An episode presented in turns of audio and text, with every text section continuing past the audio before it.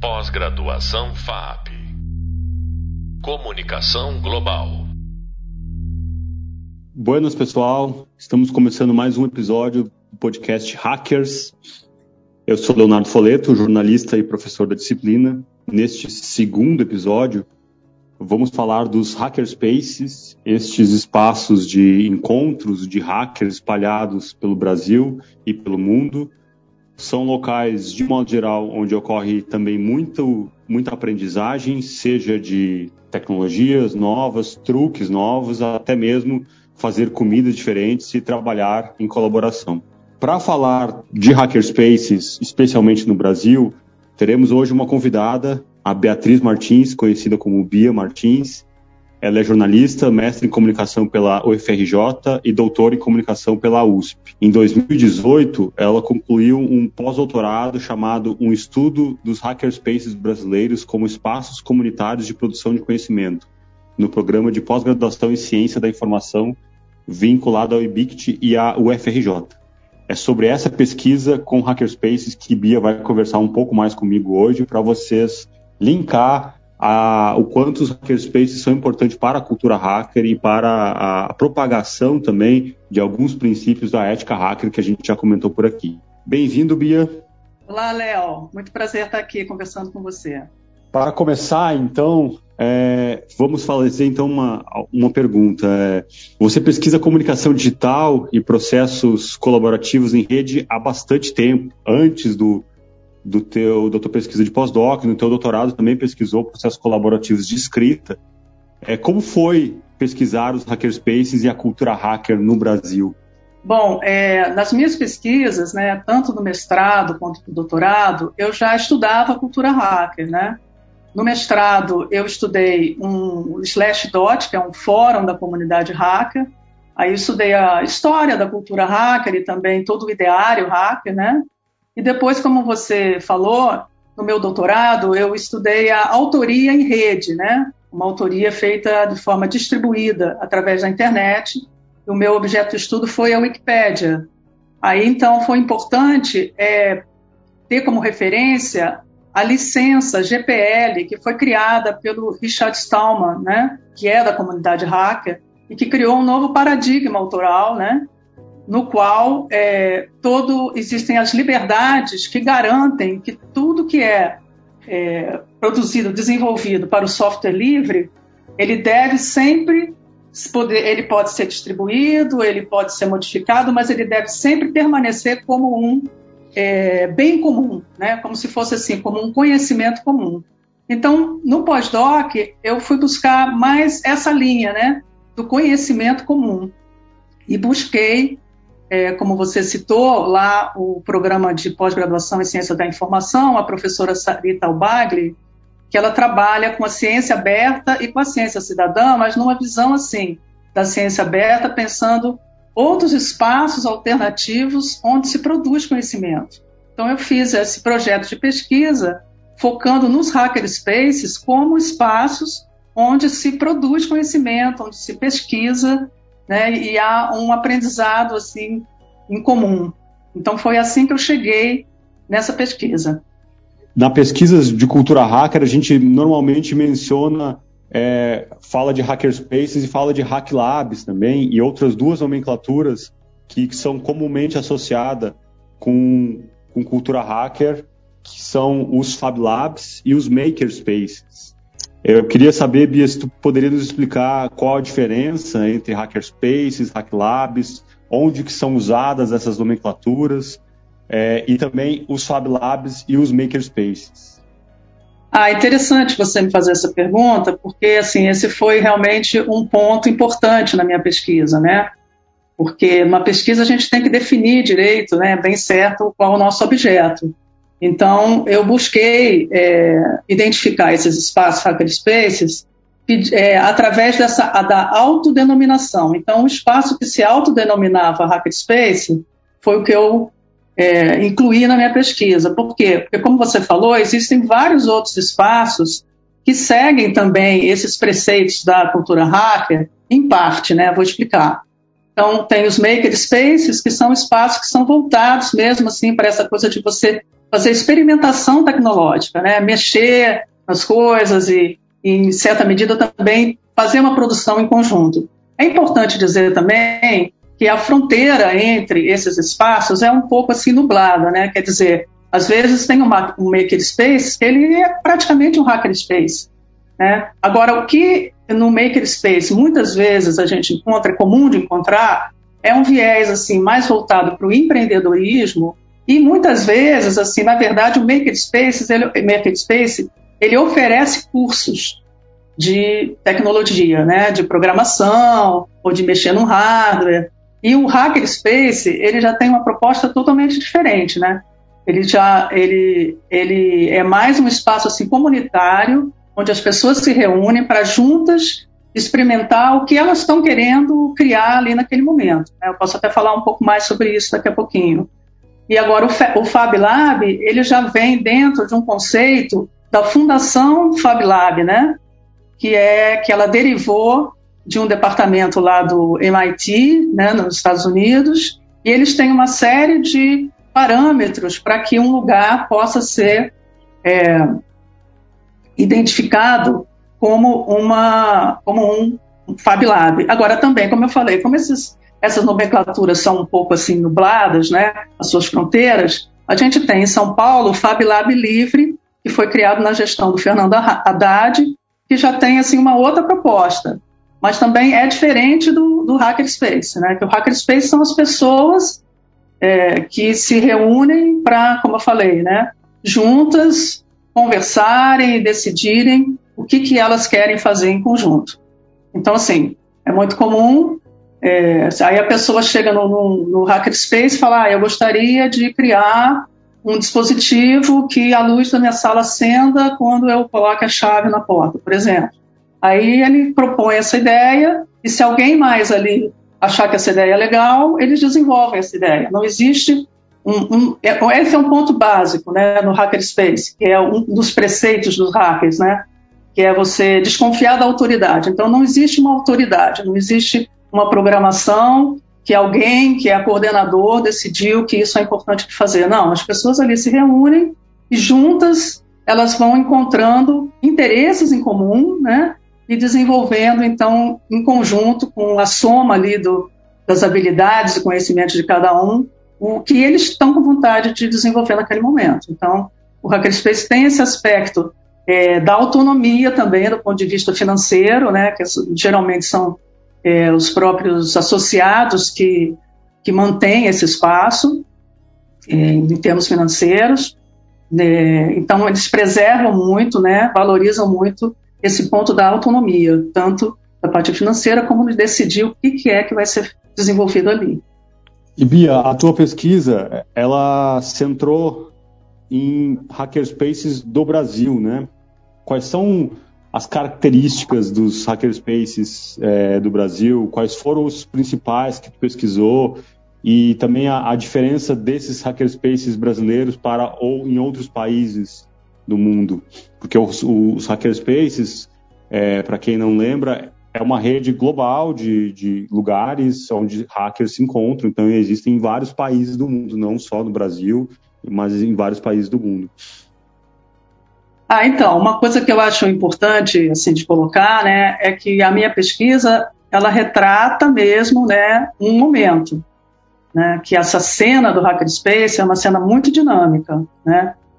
Então eu eu fiz assim, peguei o histórico, né, de quando começou no Brasil, que a gente, como eu falei, eu fui de, pela autodenominação, embora já houvesse outros espaços no Brasil onde havia experimentação tecnológica, que a gente tem a experiência, né, dos pontos de cultura que vieram antes, né, que é o primeiro espaço do Hackerspace aqui foi o Garoa de São Paulo, em 2010, que ele foi criado.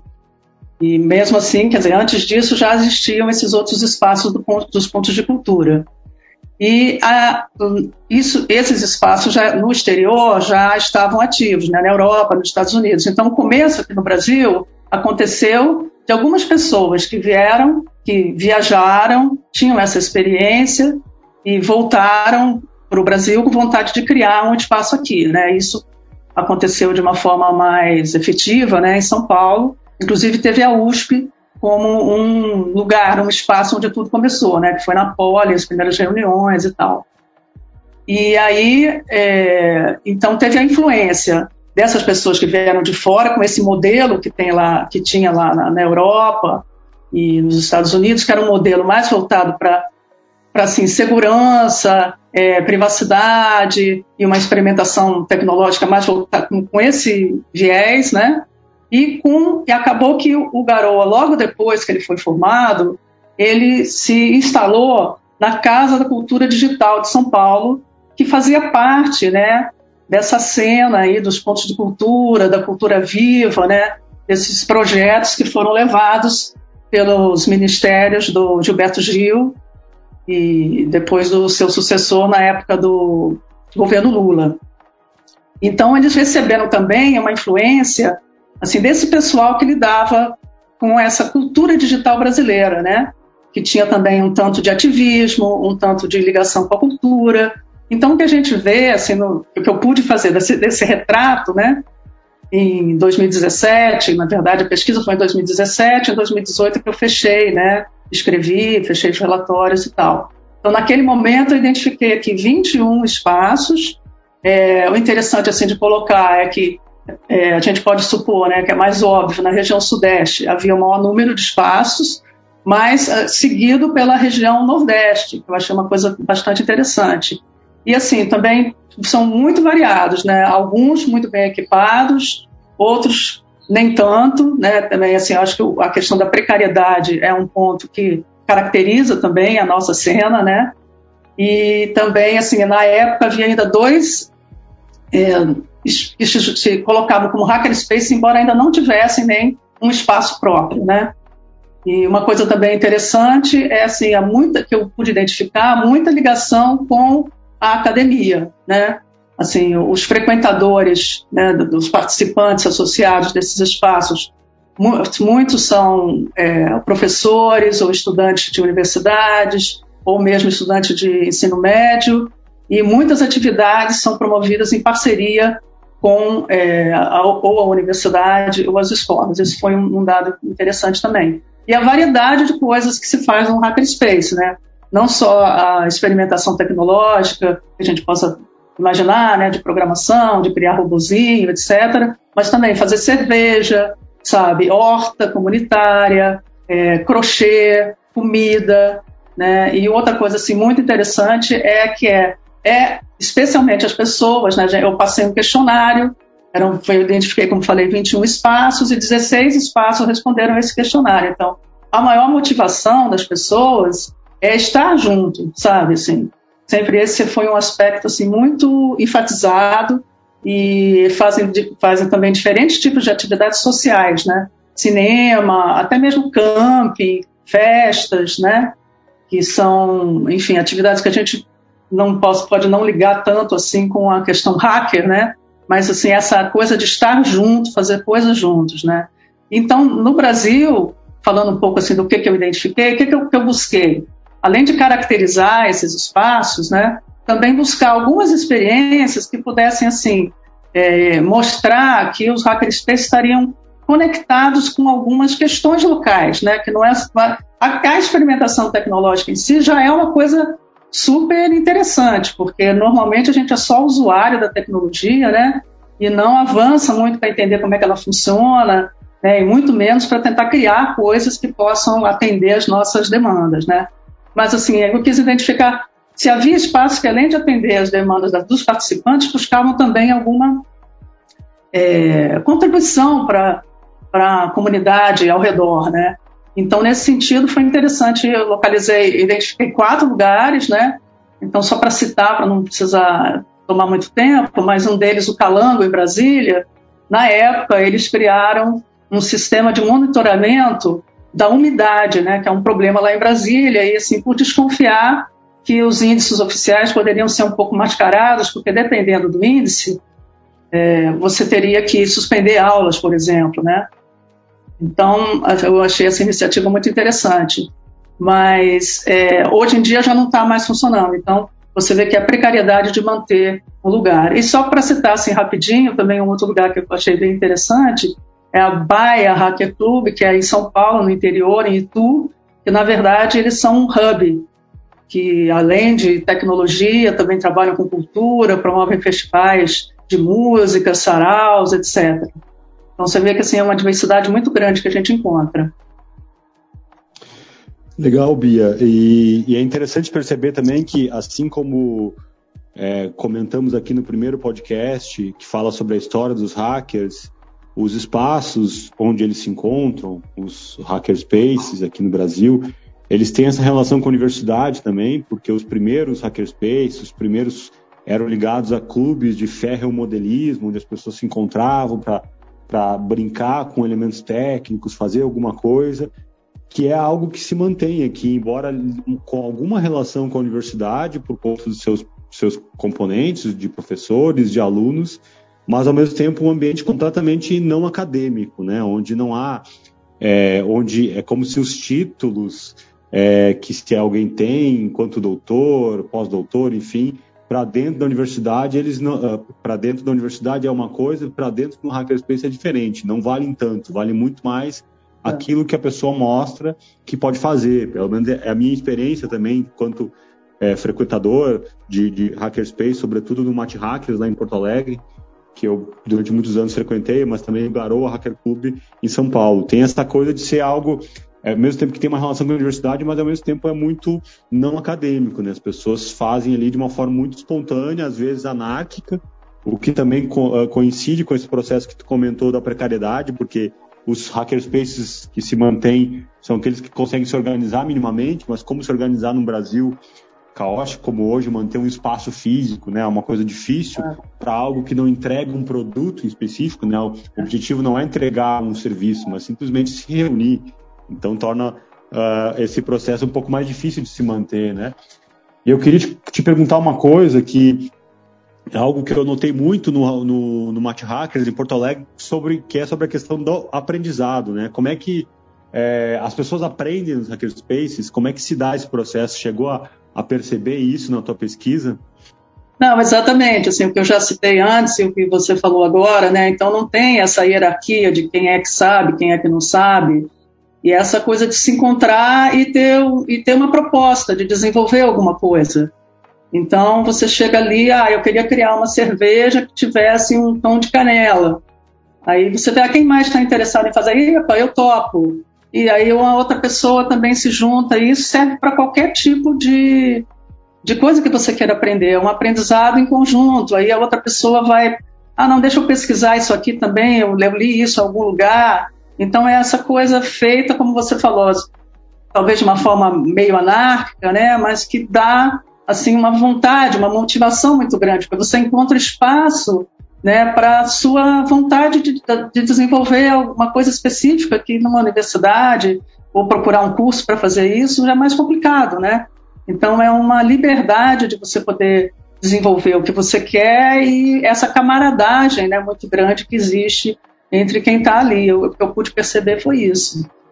Outra questão também, Bia, a tua pesquisa, como tu mencionou, ela é um retrato de um período, né, 2017 é, a gente viveu, é, como você também comentou, um, um, um, boom de cultura digital a partir dos pontos de cultura, do investimento público também para fomentar a relação da cultura popular com as tecnologias digitais a partir dos governos é, do governo Lula, quando o, o, Gil foi ministro da Cultura, depois Juca Ferreira. Acho que isso deu um boom bastante.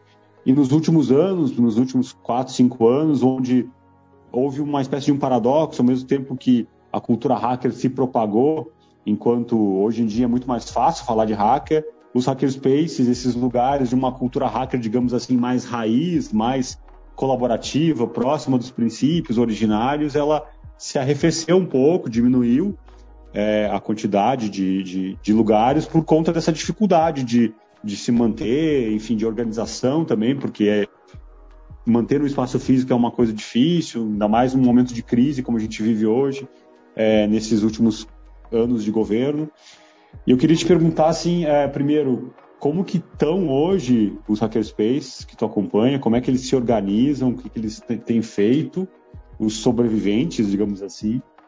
É, então, eu fiz uma, um contato rapidinho assim com alguns com quem eu tive uma conversa maior, né? E eu vi que a pandemia realmente afetou muito, né? É, e, por exemplo, o Garoa ele está fazendo atividades online apenas, né? Não está podendo mais se encontrar. Outros falaram assim, não, a gente vai, nós paramos agora, mas estamos com gás, vamos voltar. Né? Dois falaram dessa resposta para mim. Então, você vê que está num momento realmente assim mais difícil. Eu acho que a pandemia que deve ter é, impactado mais nesse aspecto.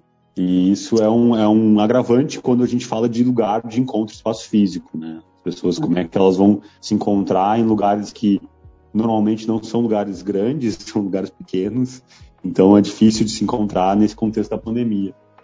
É, e por fim, Bia, para a gente se encaminhando para o final, eu queria te perguntar também, é, tanto a partir da tua vivência, da tua pesquisa, é, como que é, a gente poderia inserir princípios da cultura hacker presentes no, no, no hackerspace, nos hackerspaces, é, como que a gente poderia trazer isso para outros espaços, para que a gente aprenda mais sobre as tecnologias e os nossos modos de se relacionar com as tecnologias. Quais são as, digamos assim, lições que, que a gente pode tirar de um hackerspace enquanto espaço de aprendizado sobre tecnologias e sobre outras questões que a gente pode trazer para outros lugares, outros ambientes? Bom, eu acho que eu tenho assim duas coisas para falar, assim, principais que eu acho. Primeiro é você não, não encarar a tecnologia apenas como um usuário, né? Como uma caixa preta. Então você ter a vontade, a curiosidade de desvendar a caixa preta da tecnologia, né? E buscar informação sobre isso e buscar parcerias nesse, nesse percurso, né? E um outro aspecto que eu acho que é muito importante, que quando diz respeito à cultura hacker, é o entendimento né, de que o conhecimento é algo comum, né, é algo que sempre é produzido no coletivo, mesmo que você pense que está fazendo sozinho, mas você está buscando referências, né? Então, o conhecimento ele deve sempre ser compartilhado e ser é, disponibilizado como algo para o bem comum, algo que deve ser de todos. Beleza, Bia. Muito obrigado pela participação aqui no nosso podcast. Ah, eu que é, agradeço então... a oportunidade. Obrigado e seguimos aí acompanhando os trabalhos do Hackerspace. É, então, esse foi mais um episódio do podcast Hackers, da disciplina de jornalismo, ciberativismo e cultura hacker, da especialização jornalismo, comunicação e a nova ordem informacional. É, hoje a gente conversou com a Bia Martins, jornalista, mestre e doutor em comunicação, que fez uma pesquisa de pós-doutorado sobre hackerspaces no Brasil. A gente falou um pouquinho de como esses espaços se organizam, especialmente aqui no Brasil, e de como eles se diferenciam também para outros espaços semelhantes. Saber como funcionam os hackerspaces é essencial também para entender e se aproximar da cultura hacker e assim mudar a forma como nos relacionamos com as tecnologias. Muito obrigado e até mais. Pós-graduação FAP Comunicação Global